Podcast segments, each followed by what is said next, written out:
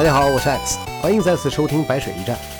跑者的朋友圈有这样的一个现象，就是有些朋友定时或者不定时的发一下自己的训练情况，配速越来越快，距离越来越长，然后忽然有一天他就不再发自己跑步的内容。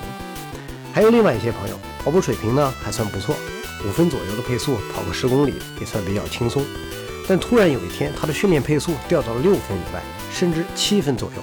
这两种情况我见得非常多，不用说都知道，他们肯定是受了伤。那么这一期我们就来谈谈这个总在困扰跑者的问题——训练伤病。上一期节目发布以后呢，在我的朋友中引起了一些讨论，主要的论调就是跑步容易受伤啊，尤其是对膝盖有磨损，而马拉松跑者的膝盖就更不用多说了。这也给很多人呢就立起了一个门槛啊，有的人跨过了这个门槛，感受到一些痛苦和伤病啊，就跨回了门槛那一边。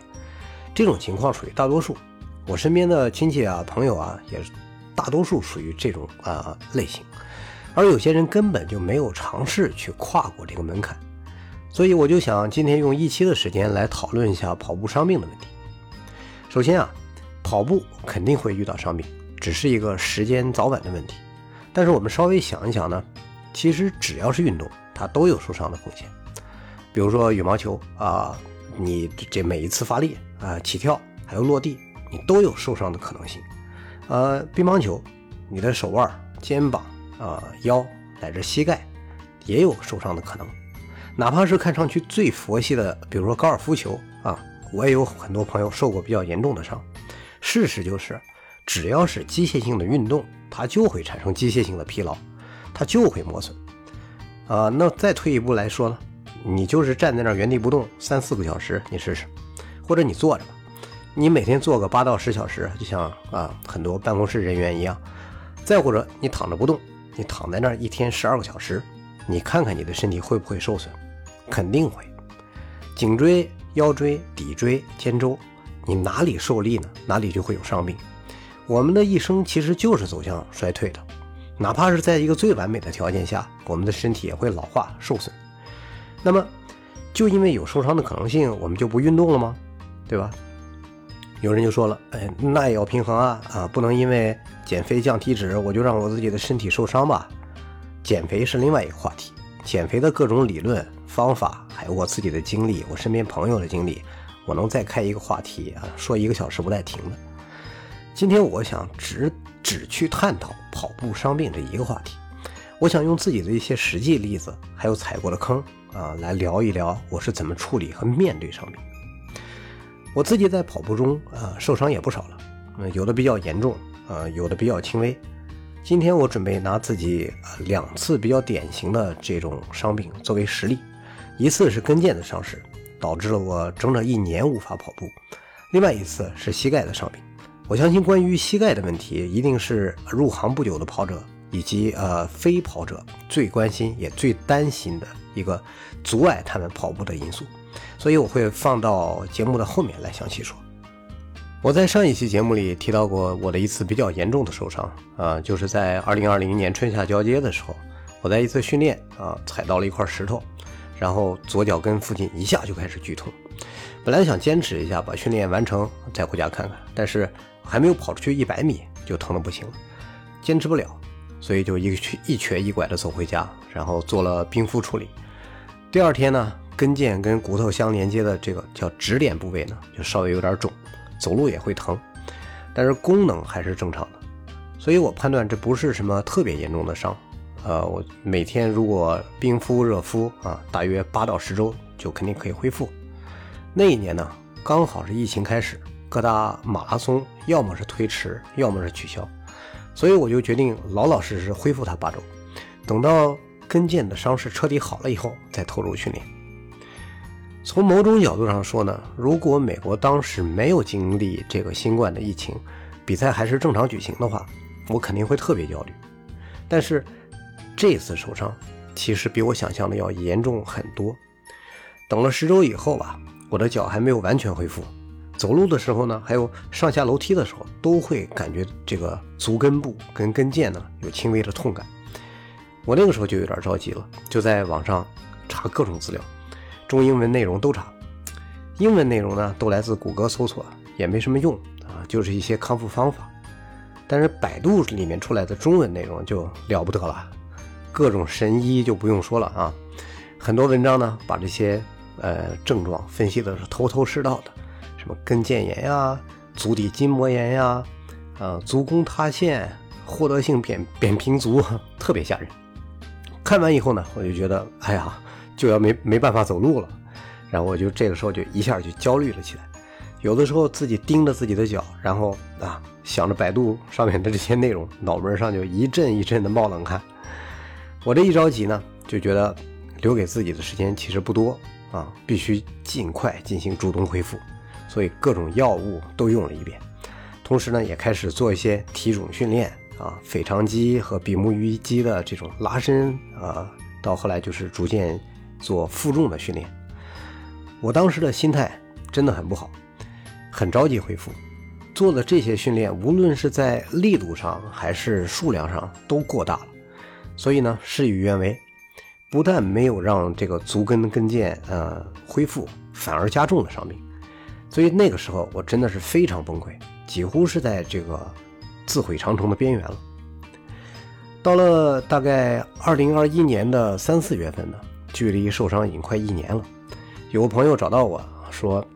想让我陪陪他啊，去跑跑步，减减减减体重。我就心想了，我这个残腿还怎么跑啊？但是我这个朋友呢，他比较诚恳，跑步速度又是极慢的那一种，所以我就想啊，陪他跑几天算了。没想到的是，在这个慢速跑的情况下，我的脚完全没有感觉到疼。哎，我一下就有点兴奋，然后有点疑惑，哎，难道是这个自然恢复了？哎，不管怎么样吧，这是一个好现象。呃，所以我吸取了上一次这个主动恢复的这种教训，这次的恢复呢，是从一个小跑量、低强度开始的，循序渐进的这样的训训练方式吧。从三公里开始，逐渐提升到六点四公里、八公里，等到单次跑量可以到十公里了，我才开始尝试着把配速提起来。经过大概三个月的恢复，我才确信我的跟腱呢是彻底恢复了，阴霾一扫而尽。而随着这几个月的这种慢速低跑量训练，我的有氧能力也恢复到了伤病前的水平，所以整个身体也已经进入了正式训练的这种准备状态，所以我就开始制定一个新一轮的训练计划。但是呢，我并没有把训练目标一下拉得很高，毕竟没有专业的训练团队啊，没有人会帮你去判断你自己的身体状态和伤病状态。如果你自己给你自己当教练，那么你。就要对自己的身体负责，因为你现在就是自己的理疗师。所以在这个阶段呢，我的训练目标啊定的比较低，只是一个全程马拉松三小时三十分的这个水平。等到这个整个训练周期结束的时候，已经是九十月份了吧，正好遇到了呃波士顿马拉松赛的线上跑，所以我就趁着这个机会进行了一次全马自测，跑下来以后呢是三小时二十分左右。到了十月底，我又参加了一次十公里的比赛，也跑进了四十分钟以内。这个时候，我的整个身体状态和心理状态呢，就恢复到了伤病之前的水平，甚至还要更好一点。也直到这个时候，我才开始进入下一个阶段，真正有强度的训练，一个十八周的训练周期，训练目标是全程马拉松两小时五十九分。这次受伤吧，并不是我运动经历中最严重的一次。但的确是持续时间最长的一次。随着年龄的增长啊，伤病恢复跟年轻时代相比呢，需要更长的时间。呃，我最大的体会就是，面对伤病啊，我们应该学会去接受一个不完美的身体，在心理上接受伤病，在生理上习惯与伤病共存共生。哪怕是身体的某一个部位呢，真的不会恢复如常，那么另外一个部位。也会想办法为他代偿，弥补受伤处的作用。没有哪个运动员是没有伤病的。我能做的呢，就是耐心等待，慢慢来会比较快。往往是欲速则不达。一切焦虑呢，只能让你做出一些糟糕透顶的决定。这次受伤，如果我耐心的恢复，而不是去着急的做这种负重训练，那么整个恢复周期应该会大大缩短。如果按照二八法则来说呢，可能真的就是最后那个百分之二十的损伤需要需要用百分之八十的时间才能恢复，而我着急去做一些不该做的恢复训练，结果就让我前期已经修复了百分之八十的损伤呢，也化为灰烬了。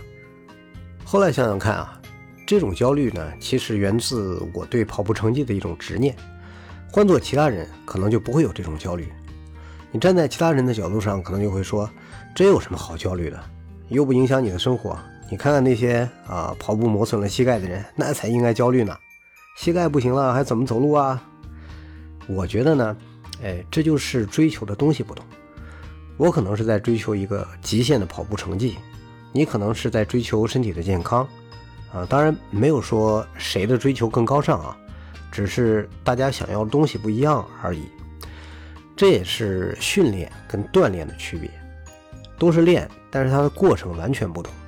训练是让自己啊有一个更快、更高、更强的一个结果，啊突破自己的极限，达到自己不敢想象的一个高度。那它的过程一定是激进的，存在一个高度压力的。当然你不能冒进啊。而锻炼呢，你只要动起来就可以了。它你只要动起来呢，肯定对身体的健康是有益的。多胜于少，了胜于无，是吧？就看你想要得到的是什么。这就是一个自己的选择，没有谁的选择比谁的选择更高的问题。我是把自己的这种目标定位在准精英运动员的这个位置上。百分之九十的跑者并不会对自己有这么高的要求，呃，而百分之九十九的普通人，呃，要追求的东西肯定和我也是不一样的。那你就更不必去担心，呃，遇到类似我的这种运动伤病了。按照您的跑量呢，您不会因为劳损而影响运动，而或者是影响生活的。如果遇到了遇到了意外的受伤，那也会很快的恢复，真的没有必要担心，也没有必要，呃，因为有受伤的风险就不敢运动了，或者是对跑步有一种恐惧的心理。好，呃，那既然说到了膝盖，那我就接着往下面去聊膝盖。一般的人群和刚跑步没几年的跑者呢，普遍对膝盖的磨损是比较关注的，是比较担心的。而有经验的跑者反而对膝盖的磨损担心少了很多，但他也会主动防范膝盖的这种意外的受伤。膝盖的磨损和受伤吧。从字面上你也可以理解，它这两个是不同的概念。但是呢，膝盖以及它周围组织出现不适的时候，大多数人是搞不清楚自己啊到底是受伤了，还是膝盖磨损了，还是疲劳，或者是有炎症。因为你身体对这个磨损也好、疲劳啊、伤病或者是炎症，你的身体对它的这些感知是差不多的。没有太多运动经验的人呢，是挺难判断的。而我国的这个医院和医生，大多数都会比较谨慎。嗯，假如你去看医生的话，医生也会给你一个非常保守的结果，甚至给一个过度的诊断。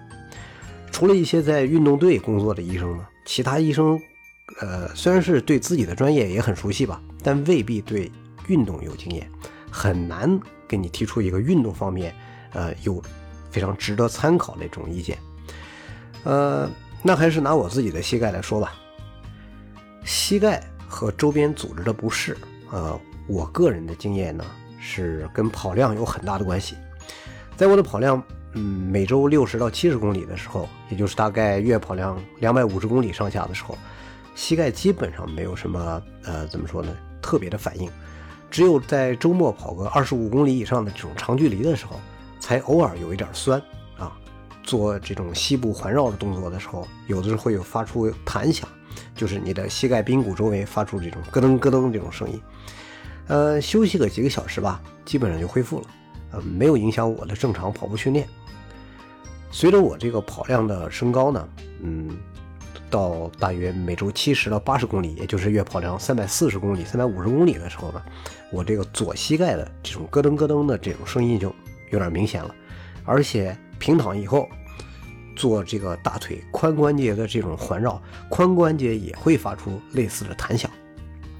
我相信很多跑者都经历过类似的事情。你前一天跑的有点累了啊，第二天起床的时候，啊一活动，哎就有这种微微的刺痛感，然后这个心理压力越来越大，到后面呢连走路都不敢走了。医院的医生呢，看到病人比较担心，大概率会让你拍片子，甚至做下核磁影像。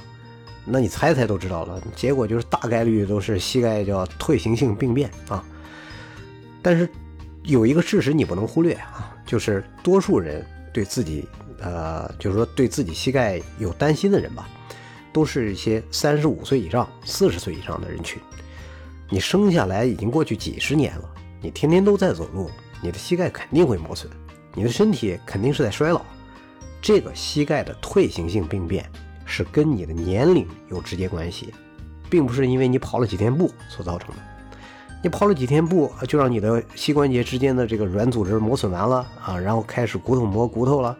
你觉得可能吗？不符合逻辑，对吧？那这个膝盖关节发出的这种响声到底是怎么回事呢？我还是拿自己来说啊，我这个症状其实非常明显，也非常典型，叫什么呢？就髂胫束综合症。英文叫 IT band syndrome，嗯，ITBS，是一种非常常见的这个因为肌肉韧带摩擦引起的疼痛，啊，严重的呢会有一些红肿，常常体现在髋关节啊、大腿外侧，还有这个膝盖外侧下方，常常会伴有一些无无菌性的炎症啊，所以我就开始做一些针对髂胫束综合症的这种拉伸和力量练习，很快这症状呢。就有所缓解。膝盖呢，啊，虽然说还是会发出一些弹响，但并不影响跑步，所以我的这个训练呢也就没有停止过。我的跑步经验多了以后啊，对自己的身体呢是很清楚的，对每一种症状呢也是非常敏感。我在这次膝盖不适的时候完全没有担心，因为受伤的感觉绝对不是这样，膝盖关节的磨损呢更不可能，这一点跑量真的不至于。但我不是医生啊，啊，我不能对其他人出现同样的症状做出判断。我只是想说，人的膝盖比你想象的要强大很多。你如果没有达到职业运动员的那个跑量啊，比如说月跑量八百到一千公里，你真的没有必要去担心自己的膝盖关节磨损。刚刚跑步没几年的人呢，的确很难去区分膝盖受伤的感觉啊，这韧带摩擦疲劳的感觉，以及一些呃无菌性的炎症的感觉。很难去区分它的这个不同，只有随着你自己的跑量多了，经验丰富了，你就会对自己的身体呢越来越敏感，知道什么程度的疲劳自己承受得住，到达一定的疲劳程度的时候呢，有可能出现伤病。我说的这个疲劳，不单单是指一种累的感觉，也是指类似于这个你听说过金属疲劳这个定义吧？啊，比如说一条铁丝，你不停的去弯折它，一段时间以后呢？它就会出现金属疲劳，你再去弯折它呢，它就会断掉。那我们的肌肉、韧带和软组织也是一样的。当我们的运动强度很大和时运动时间啊很长的时候，我们的身体组织也会出现这种材质的疲劳。好在我们的身体呢是可以自我修复的，适度的休息就可以让组织自我修复，让疲劳缓解。所以总结一下就是，按照我自己的经验。当我出现一些膝盖或者是其他部位的不适的时候，如果经过一定的休息，我的症状有向好的方向发展的趋势，我就不会特别担心，也不会停止训练，最多就是降低一下这个运动强度。随着我的训练的这个质量的提升呢，我的身体各个部位它也会逐渐变得强大，再加上一些主动性的这种恢复训练，那那些不适的这种感觉逐渐呢就会消失了。后来，在我的这个月跑量呢，刚刚上升到四百五十公里的时候，呃，身体呢还是跟不上这个强度，所以我就额外的去做一些力量训练，希望加强自己的这个肌肉力量和韧带强度，这样呢，我就可以跟上呃四百五十公里的训练量。然后在做一个原地后踢腿这个动作的时候呢，小腿下落太快，等于是向前踢的这个动作幅度超限了，这个时候膝盖一下就觉得不对。既不能往后弯曲，它也不能往往前这个过度的伸直，走路的时候就开始一瘸一拐了。这个很明显就跟以前的那种髂胫束综合症的感觉不一样，这次是肯定受伤了。所以这种情况下呢，我就停止了训练，呃，休息了大约四天五天的样子吧。再次开始训练的时候呢，就没有太大的问题了，只是安全起见。恢复训练的前几天，我的这个跑量和强度都没有特别大，直到现在啊，我现在这个每个月的跑量都在四百公里左右啊，肯定在四百公里以上。呃，这对于新跑者来说是不可想象的。我前些年也是这样觉得，我觉得一个月跑量二百五十公里都挺不容易了。在现在这个跑量的基础上呢，嗯，其实我也会感觉到有些部位不适，呃，但只要通过二十四小时这种休息啊，症状都能有所缓解。呃，那这种情况下，我就认为它不是什么特别大的问题，所以我的训练过程也就没有停下来过。那最后总结一下，受伤和疲劳损伤的几率是随着跑量的上升而增加的。对于初跑者，还有呃为了减肥而跑步的人群来说呢，您的跑量是绝对达不到那个能让您受伤的程度的。您要是能把跑量推高到这种程度，那您就不用减肥了，您的身体一定是精瘦的那种了。所以啊，对于此类人群来说呢，如果出现了某些部位的不适，要么是您的身体还没有适应跑步，出现了一些应激性的疼痛，那么这种情况您可以试着去降低速度跑步，啊，实在还有不适应的话，那就再减减跑量，再或者是有可能出现了疲劳，啊，这个时候呢，如果你休息一两天，发现症状有所缓解，那问题就应该不大，不必过于担心，仍然可以继续跑步。但是对于跑量很大。然后追求马拉松成绩的人来说，您是一定会受伤，磨损也是一定的，这只是一个时间的问题。呃，尤其是当您打开了全程马拉松三小时三十分这个成绩以后，您受伤的几率会大大的提高的，这是建立在您的跑量基础上。但是咱们追求的不就是把每次比赛啊都当做一次超越自我以以往的成绩啊这一个次机会，然后不断的去触碰突破自己的极限的机会了？对吧？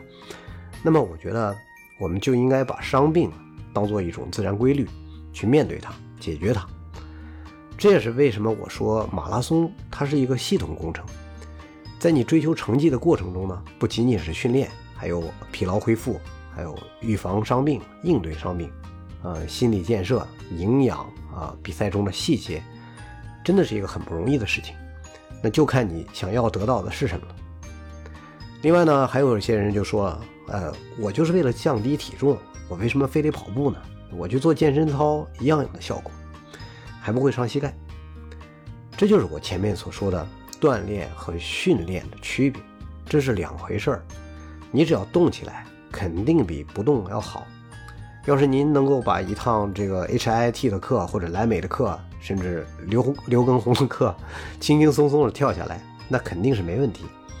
但是您肯定做不到，您连四十分钟的低强度的跑步都做不到，那都有可能因为这点跑量而不舒服啊，或者是有什么地方难过啊，那您的有氧能力和耐力是绝对不足以完成那些课程的动作的。这就说的有点远了，呃，关于减肥，我以后肯定会专门来做一期节目，嗯，到时候我们再来一起探讨。好了，感谢收听白水一战。我是 X，我们下期再见。